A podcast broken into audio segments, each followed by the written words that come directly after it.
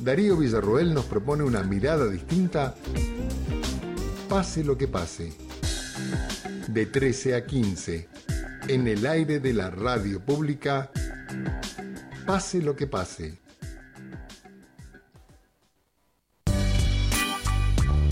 Comunicate al WhatsApp de Nacional 261 30 69 69 8.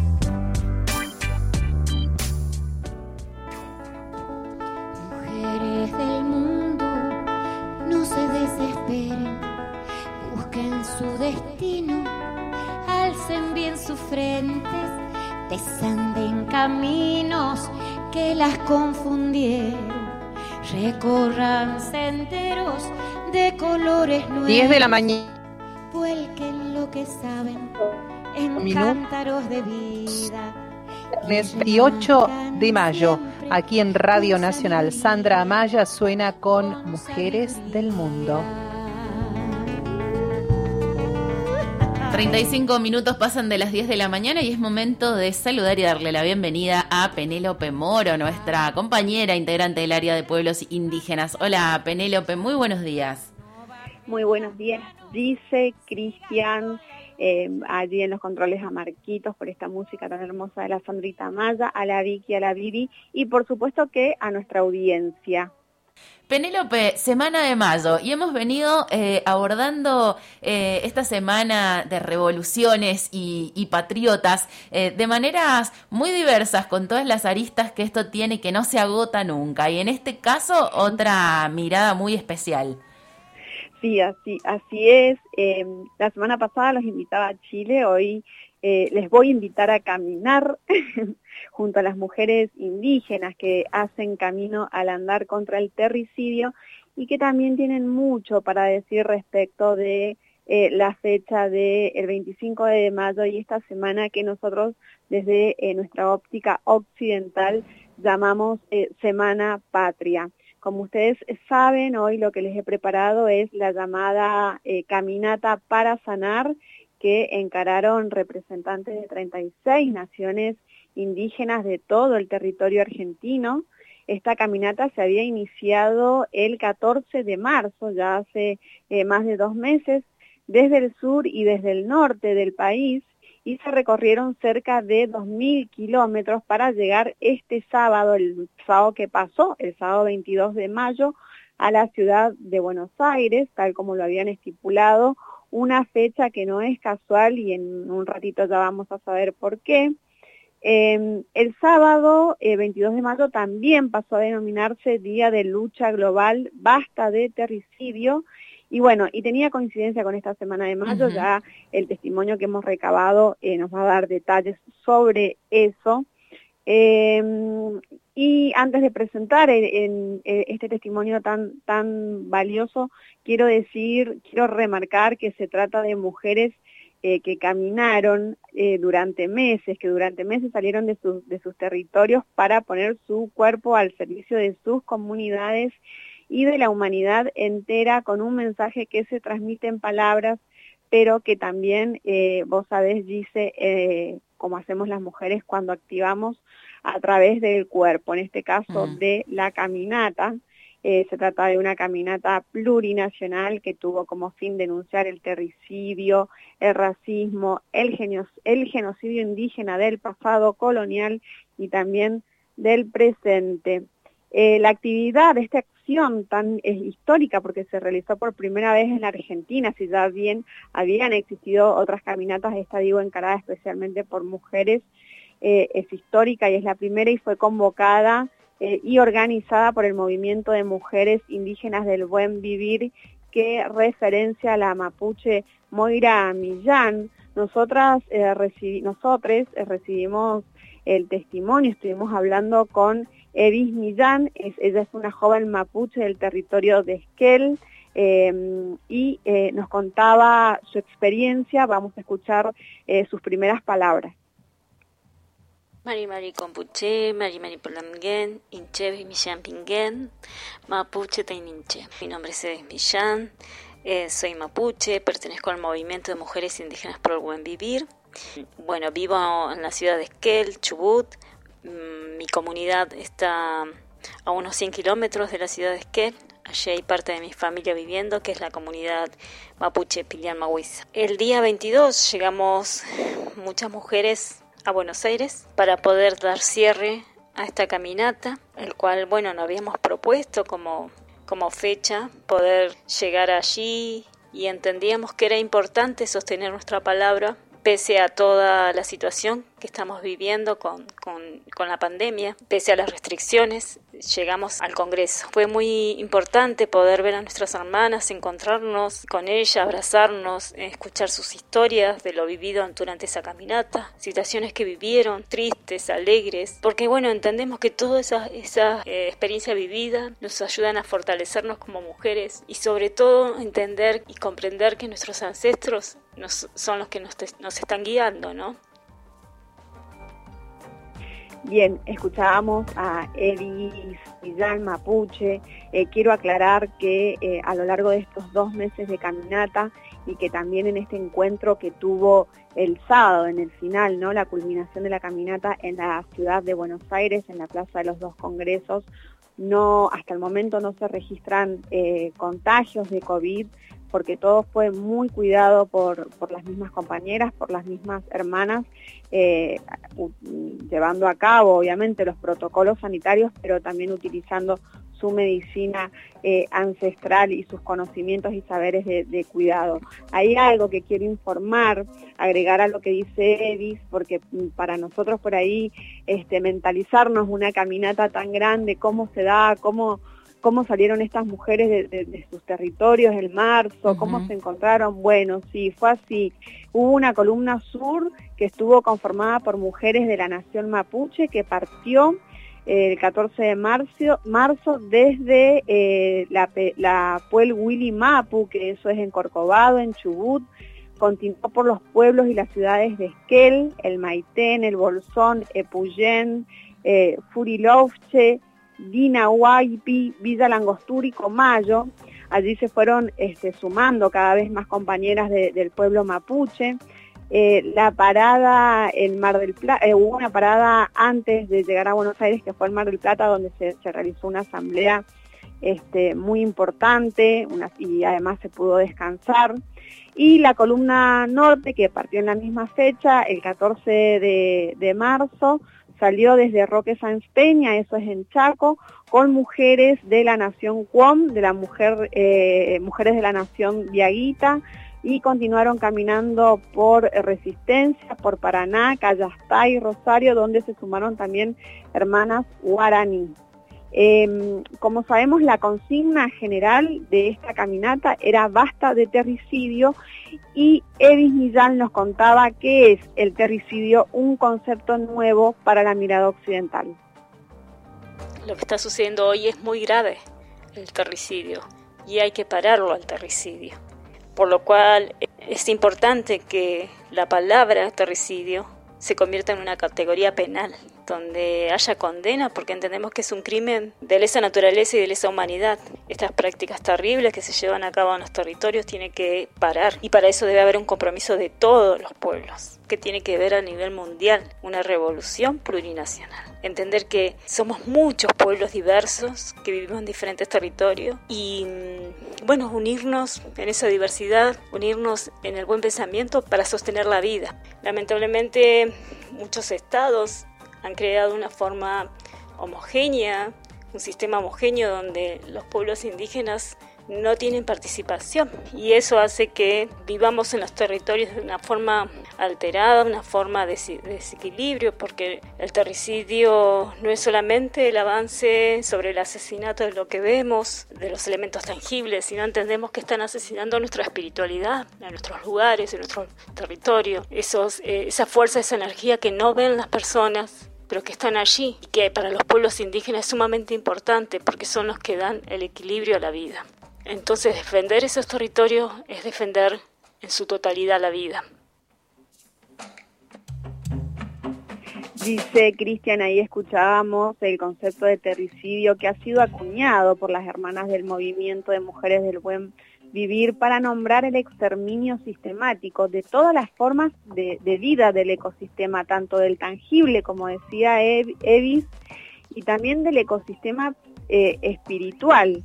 Eh, eh, entre estos, por ejemplo, para que nos demos una idea, entra el exterminio o la, mm, la, eliminación de las lenguas originarias ¿no? dentro de las currículas. Eso sería una forma de, exterminio del ecosistema espiritual.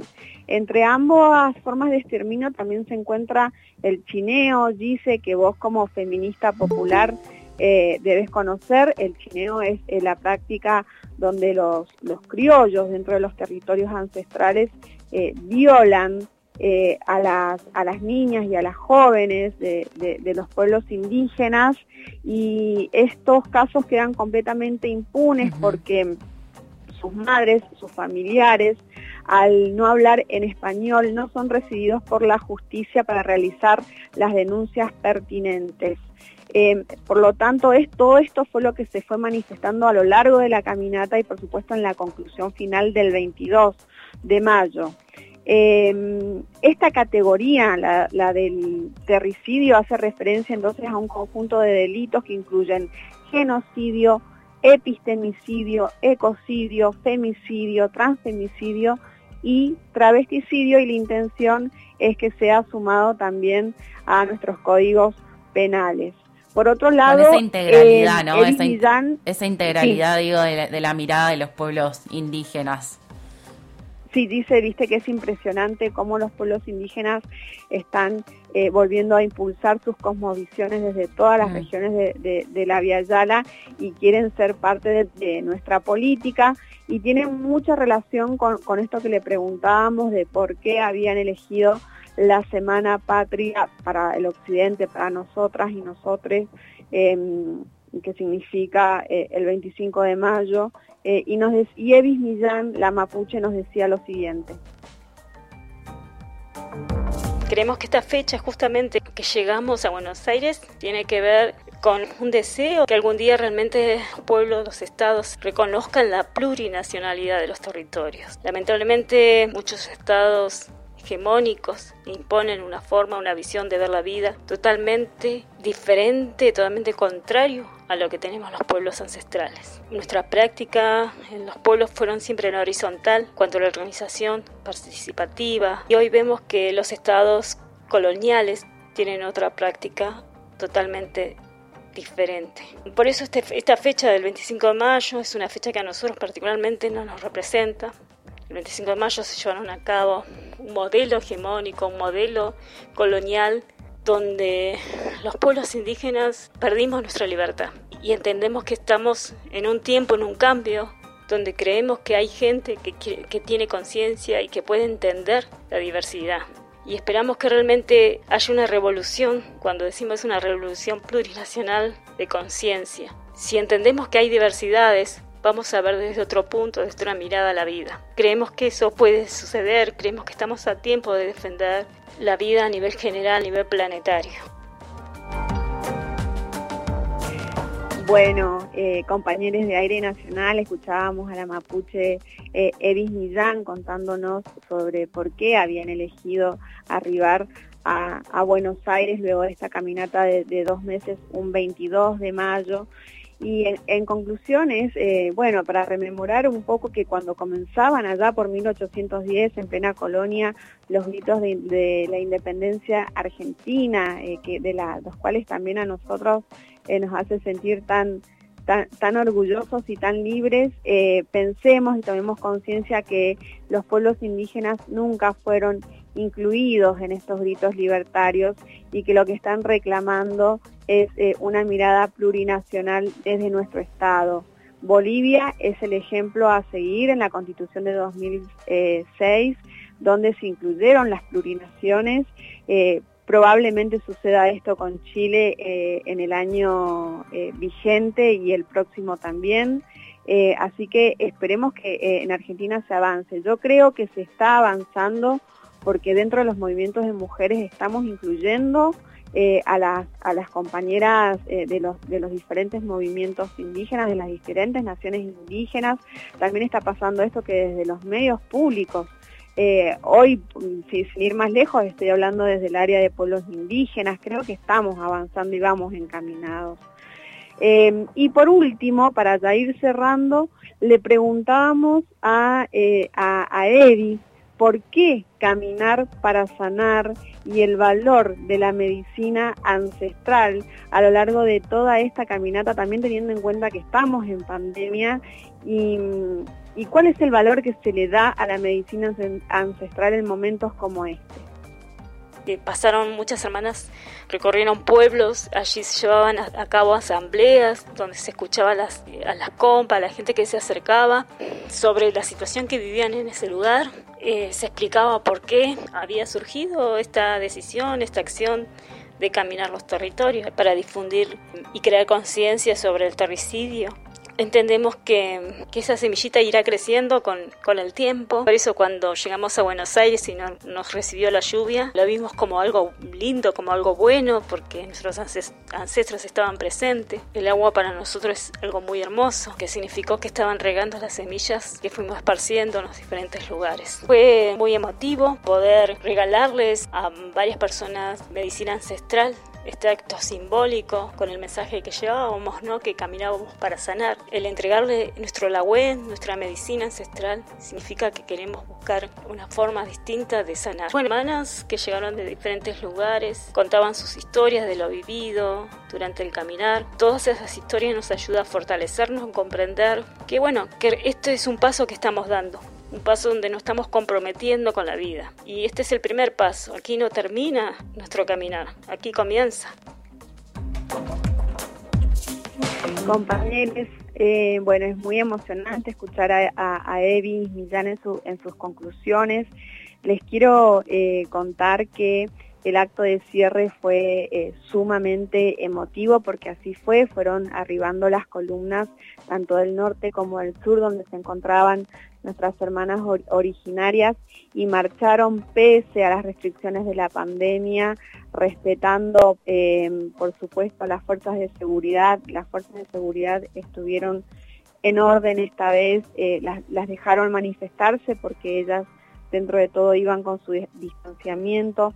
Fue un momento eh, muy simbólico, como, como decía Evis, porque primero hubo una llovizna, pero después casi un diluvio, sin embargo no las paró y ellas en esta naturaleza encuentran todas las, respuestas que si nosotros y nosotras empezamos a estar un poco más atentos a eso, creo que desde nuestro lugar podemos empezar a cambiar un poco, eh, por lo menos nuestra rutina y aportar nuestro grano de arena. Ellas no, entendieron este, el diluvio como, uy, se pudrió todo, eh, volvamos rápido eh, a, los lugares donde nos están dando hospedaje, nos siguieron adelante, entendieron que era una forma de regar la, semilla que habían ido plantando a lo largo de su caminata de más de dos meses para poder continuar, no va a ser la primera vez, recibieron eh, muchísimo apoyo internacional, hubo un tuitazo de basta de, de basta de terricidio por primera vez,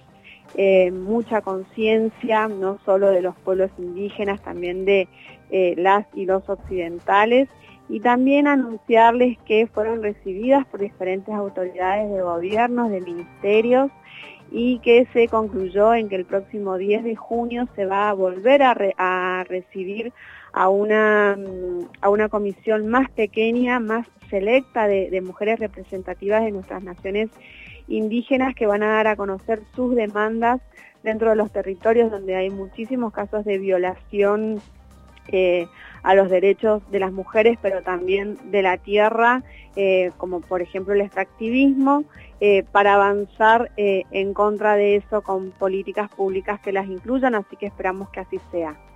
Muchas gracias, Penélope, por este informe completísimo. Eh, te agradecemos un montón y muy, muy hermosa la, perspectiva de cara a esta semana de mayo, en donde, bueno, como bien planteaba la compañera, eh, tenemos miradas distintas y vivencias distintas alrededor de esto. Así que agradecerte mucho, mucho esta columna y hasta un próximo encuentro.